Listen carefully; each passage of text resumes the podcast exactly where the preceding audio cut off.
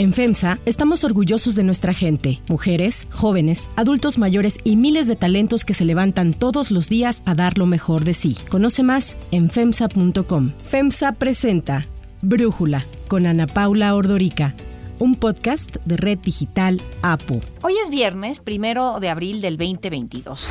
México no es colonia de ningún país extranjero, que México es un país libre, independiente, soberano, que no somos colonia de Rusia.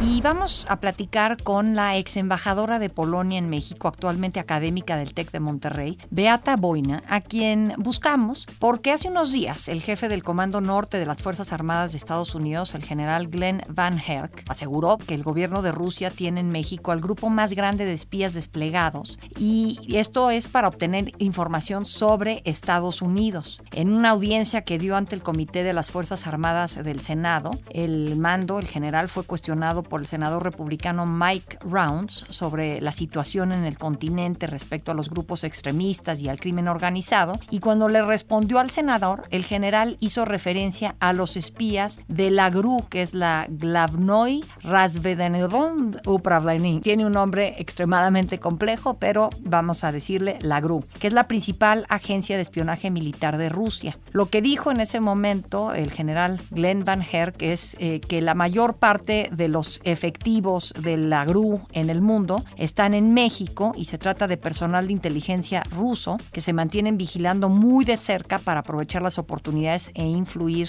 uh, en lo que ocurre en Estados Unidos. I would point out that the, the largest portion of uh, GRU members in the world uh, is in Mexico right now. Those are Russian intelligence uh, personnel, uh, and they keep an eye very closely on their opportunities to uh, Uh, have influence on U.S. Uh, opportunities and access. Beata, tú has escrito sobre estos espías rusos en el mundo. Incluso compartiste una historia que me pareció impactante de esta familia supuestamente estadounidense, que en el cumpleaños número 20 de uno de sus hijos son detenidos por las agencias de inteligencia de Estados Unidos porque resulta que eran rusos, espías rusos, la mamá y el papá. Entonces, son historias fascinantes. Pensaríamos que ya se habrían dejado atrás cuando concluyó la Guerra Fría, pero por lo visto no. Y entonces te quisiera preguntar primero que nada si crees que esto que dijo el general Glenn Van Herk sobre la presencia de los espías rusos en México es correcto? Sí, ¿cómo estás, Ana Paula? Un gusto saludarte y muchas gracias por la invitación. Este, yo creo que sí es correcto. Este tipo de información no se comparten en esos foros como el Senado si no hay algo detrás, básicamente. Y detrás hay una investigación seguramente de bastantes meses, sino años, y de los servicios de inteligencia estadounidenses en ese contexto, precisamente sobre la presencia del espionaje ruso en México y más en particular, pues sobre este aspecto del espionaje ruso que son los servicios de inteligencia militar, la institución conocida como GRU en abreviación, que pues está presente obviamente en muchos países del mundo y ha servido tradicionalmente a Rusia pues para realización de diferentes tipos de operaciones, actividades. Es una de las organizaciones de espionaje ruso. Tiene carácter civil y hay otra, la historia que estás mencionando está relacionada con la otra organización, otra institución de espionaje ruso que es espionaje civil. En abreviación es VR, eh, son servicios de inteligencia extranjera, que ellos se encargan precisamente, se ocupan de eh, pues generar ese tipo de espionaje encubierto, ¿no? Esas historias que nos, eh, cuando las leemos pensamos no puede ser que en estos días pues se den ese tipo de historias, pero así es. Yo diría que este espionaje civil ruso en su forma de actuar es quizás más suave porque básicamente pues lo que hace es generar una serie de espionaje encubierto que después se activa a veces después de varios años, darle identidad a los espías rusos que incluso cambian sus nacionalidades, cambian totalmente su identidad y después están, se puede decir, dentro de la sociedad buscando diferentes tipos de información que le puede dar esa sociedad en la cual pues les tocó vivir. Es un espionaje un poco más suave, yo diría, aunque genera historias también impactantes, porque frente a eso hay ese otro espionaje al que hizo referencia el general Van Herk y es este espionaje militar que lo conocemos, conocemos su modus operandi, sobre todo de varios casos varias historias europeas de varios países, básicamente, y sabemos que es el espionaje que ha usado tradicionalmente a las embajadas como eh, puntos de referencia y como centros de operaciones. Y, es aquí donde sí hay preocupación realmente. ¿Ese es el tipo de espionaje al que se estaría refiriendo que existe en México? Sí, sí, el general Panger se refirió claramente a GRU. Entonces, esta institución es de espionaje militar, pues tiene como punto de centro de operaciones a la embajada y obviamente puede haber desplegados varios participantes, miembros de este espionaje, digamos, en el territorio mexicano. Pero fundamentalmente es la embajada la que es como el centro de, operaciones. ¿Y por qué lo estoy diciendo? Porque lo hemos visto en Europa eh, también, precisamente esa organización, esos espías rusos militares han estado en muchos países europeos desplegados en las embajadas justamente rusas y durante los últimos tiempos hemos visto varias expulsiones también de los diplomáticos rusos acusados del espionaje.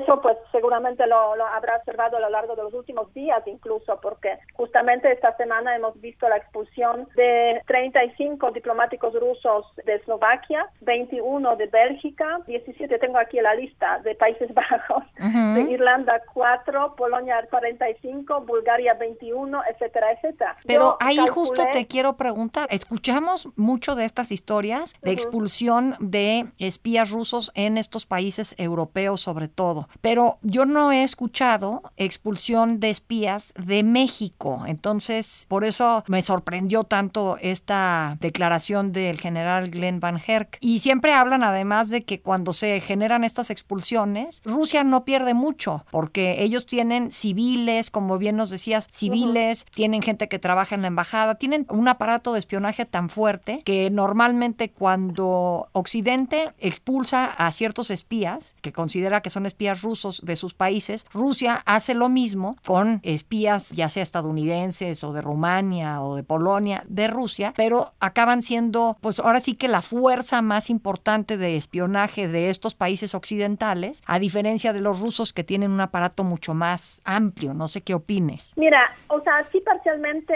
este afecta obviamente al aparato del espionaje ruso esas expulsiones, porque pues se trata de una serie de contactos que se han generado, que han generado pues esos espías en su entorno. Entonces, desaparición de esos espías significa que hay que de alguna forma pues restablecer esos contactos, esas operaciones, retomar, se puede decir, las actividades, ¿no? Entonces siempre hay una afectación. Y por otra parte, de cuando hablamos, digamos, de la respuesta de Rusia a esas expulsiones, pues a veces sí efectivamente hay una respuesta en forma de expulsiones de los diplomáticos, digamos, de los países europeos, pero no necesariamente es tan amplia. Y en esos contextos no ha sido tan amplia en ningún caso, lo cual quiere decir que o no hay tantos diplomáticos en esos países acreditados en Rusia o no hay tantos que se podrían acusar de espionaje, porque bueno, acusación de espionaje pues este no es cualquier cosa, de hecho, ¿no? O sea, tiene que tener alguna base y alguna justificación que está detrás de esta justificación. Normalmente pues se encuentran investigaciones que hacen servicios de inteligencia, digamos ya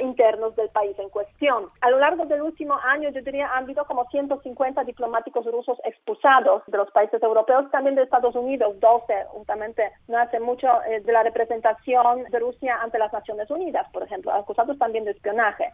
Y ahora ven, eso sí es cierto que esas expulsiones sirven para de alguna forma debilitar o al menos, digamos, retrasar la llegada de los siguientes que van a retomar las mismas actividades. Entonces sí es una interrupción en el acceso a la información pues que han estado consiguiendo pues durante su, su trabajo. Ahora bien, ¿cuál es la actitud de los países? Porque no hemos escuchado sobre las expulsiones de México. Exacto. Eh, yo diría, en México sí hubo una expulsión importante en los años 60 o 70, creo que 70, durante la presidencia de Echeverría. Se expulsaron como 60 diplomáticos rusos eh, bajo presión de los Estados Unidos. Los países reaccionan de diferentes formas a la información de que pues hay espías rusos, de que hay espionaje ruso de esta u otra naturaleza. Eh, hay varios que lo toleran simplemente y saben que existen y simplemente toleran, toleran sus actividades porque consideran que no son tan dañinas, digamos, para... O sea, ¿tú crees que México es muy tolerante? Sí, podríamos llegar a esa conclusión. Tú has dado números de cuánto personal está acreditado en la Embajada de Rusia en México y lo comparas con personal de otras embajadas en donde hay una población mucho más importante de rusos y dices, pues esto nos puede dar una pista de cómo sí hay un número importante de espías rusos en México, ¿no? Sí, o sea, la verdad es que las embajadas, de acuerdo con la Convención de Viena sobre relaciones diplomáticas, pues tienen funciones, ciertas funciones a cumplir. Entre esas funciones no se encuentra espionaje. No. y por otra parte, pues el personal de las embajadas, pues su tamaño está muy directamente relacionado con, digamos, la densidad y la dimensión de las relaciones bilaterales entre los países. Entonces, en ese sentido, es muy fácil detectar cuando hay un crecimiento desproporcional de la embajada en una situación cuando no hay, digamos, relaciones económicas muy intensas, no hay turismo, por ejemplo, tan intenso o no hay intercambios de otra naturaleza muy intensos. Y efectivamente yo hice esa comparación, que es, digamos, el primer recurso que podemos desarrollar para ver, o sea, dónde estamos con el tema de, de los diplomáticos rusos aquí en México. Y son 49 acreditados, de acuerdo con las listas de la Cancillería mexicana, que publica las listas de todos los diplomáticos acreditados en todas las embajadas aquí extranjeras que están en México. En el caso de Rusia tenemos 49 diplomáticos acreditados, lo cual es el número más grande de todas las embajadas, porque si incluso si comparamos con los Estados Unidos, donde hay 46 diplomáticos acreditados, a eso se suman obviamente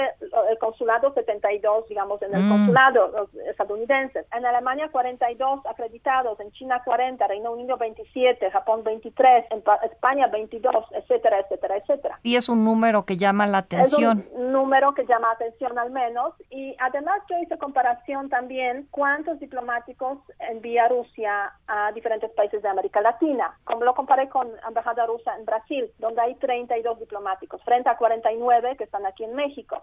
Y eso que en Brasil, entre Brasil y México, eh, perdón, Brasil y Rusia, la relación económica es cinco veces más grande que entre México y Rusia. Hay una comunidad también, digamos, de origen ruso, mucho más amplia en Brasil que en México. O sea, en fin, hay varios factores que te dicen que, bueno, hay un crecimiento desproporcional de la embajada rusa en México y conociendo, como digo, los modus operandi de los servicios secretos militares que han usado las embajadas para sus actividades, eh, pues la conexión, yo diría, pues no es tan sorprendente entre los dos, los dos fenómenos, sobre todo a raíz también de esas declaraciones del general Van Herk, que como digo, esas declaraciones no se hacen así como que al aire, a la ligera. Hay el caso de este científico oaxaqueño, Héctor Alejandro Cabrera.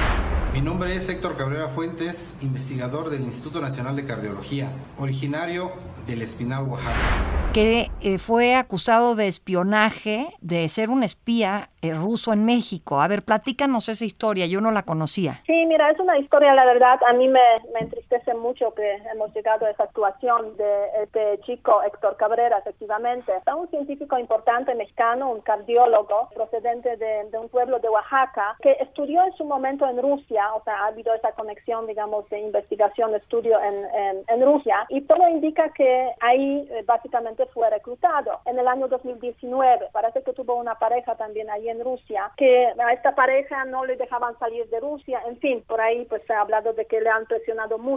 En todo caso, a partir de 2019, los servicios secretos rusos le encargan precisamente pues una misión en los Estados Unidos, tomar placas de un auto de una persona supuestamente colaborador de los servicios secretos estadounidenses. Y él, o sea, pues lo hace básicamente con otra eh, pareja suya aquí mexicana, lo hace y con la foto, digamos, de las placas, lo revisan en la frontera cuando le estaba regresando a México, cuando estaba tomando avión, y le acusan de espionaje. O sea, seguramente los servicios secretos estadounidenses en esa ocasión ya le estaban siguiendo y viendo lo que estaba pasando en ese contexto y decidieron detenerlo en el año fue 2020, o a finales de 2019, y lleva ya dos años en prisión en, en Miami, está acusado de espionaje a favor de Rusia en el territorio de los Estados Unidos. Él se declaró culpable hace pocos días, o sea, a mediados del mes de, marzo, y a mediados de mayo se espera ya la sentencia final en este caso, que es,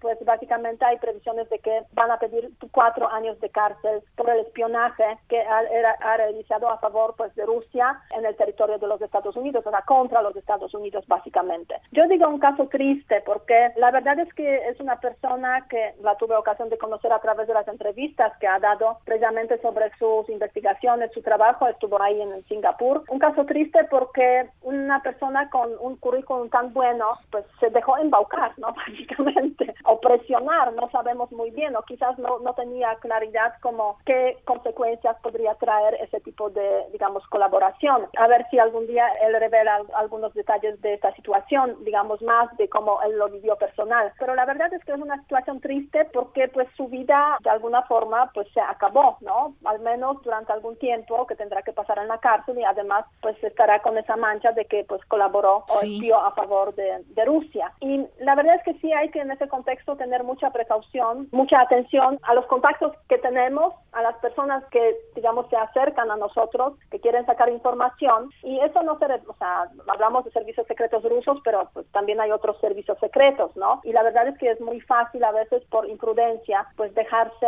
meter en una situación compleja que nos puede llevar incluso a la cárcel por esta razón. Ahora bien, los Estados Unidos sacaron ese tema, yo diría casi inmediatamente, en ese sentido de que seguramente sabían los servicios secretos eh, estadounidenses desde muy temprano de que había este caso y lo decidieron revelar casi inmediatamente. Me da la sensación para dar una señal también a los rusos de que sabemos lo que están haciendo ustedes, no hagan esas cosas. Una, pues, eh, una alerta también eh, para que no haya más, digamos, reclutamientos de este tipo. Por lo pronto, pues parece que eso no ha frenado, digamos, la presencia de los espías de este sector militar, o sea, espionaje militar ruso del GRU, que tiene características muy particulares, como digo, un poco más, más grave que servicios secretos civiles. ¿Por qué más grave? Porque el GRU se ha encargado desde la recogida de la información, que yo diría algo muy normal, manejo de las redes del espionaje, digamos, en el país, donde están destinados colaboradores locales, básicamente, acciones relacionadas también con los temas de la propaganda, promoción de la propaganda a través de manejo de diferentes redes también. Han hecho también apoyo a los espías de GRU que llegan, pero no como diplomáticos, para diferentes tipos de acciones especiales, operaciones especiales. De Europa se conocen también por realizar operaciones de ciberespionaje, eh, hackeos. También en República Checa, por ejemplo, los funcionarios de GRU han hecho estallar dos almacenes de armamento hace algunos años. Ha habido casos también de intentos de asesinatos, incluso asesinatos. O sea, ¿te acuerdas seguramente la historia de un espía ruso Skripal en el Reino Unido? Envenenado. CCTV shows them in the vicinity of Mr. Skripal's house. We believe that they contaminated the front door with Novichok.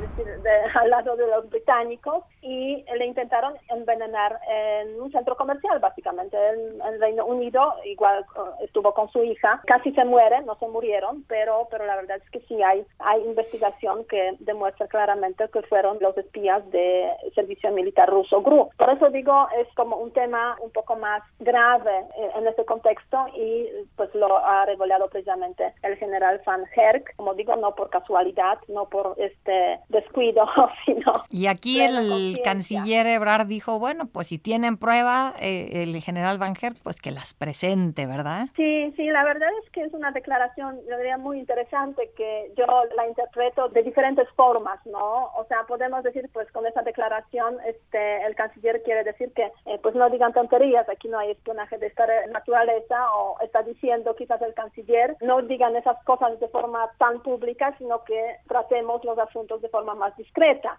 O quizás el canciller está diciendo también, sí, este, no lo sabemos, hay muchos que quizás no quieren saberlo, así que ayúdennos a saberlo. claro. Beata, un tema interesantísimo. Beata Boina, muchísimas gracias por platicar con nosotros. Muchas gracias, Ana Paula. Hasta luego. Yo soy Ana Paula Ordorica. Brújula lo produce Batsheva Feitelson. En la redacción, Airam Narváez. En la coordinación y redacción, Christopher Chimal. Y en la edición, Omar Lozano. Los esperamos el lunes con la información más importante del día. Que tengan un muy buen fin de semana. Oxo, Farmacias ISA, Cruz Verde, Oxo Gas, Coca-Cola FEMSA, Invera, Torrey y PTM son algunas de las muchas empresas que crean más de 245 mil empleos tan solo en México y generan valor como parte de FEMSA. FEMSA presentó Brújula con Ana Paula Ordorica, un podcast de Red Digital APO.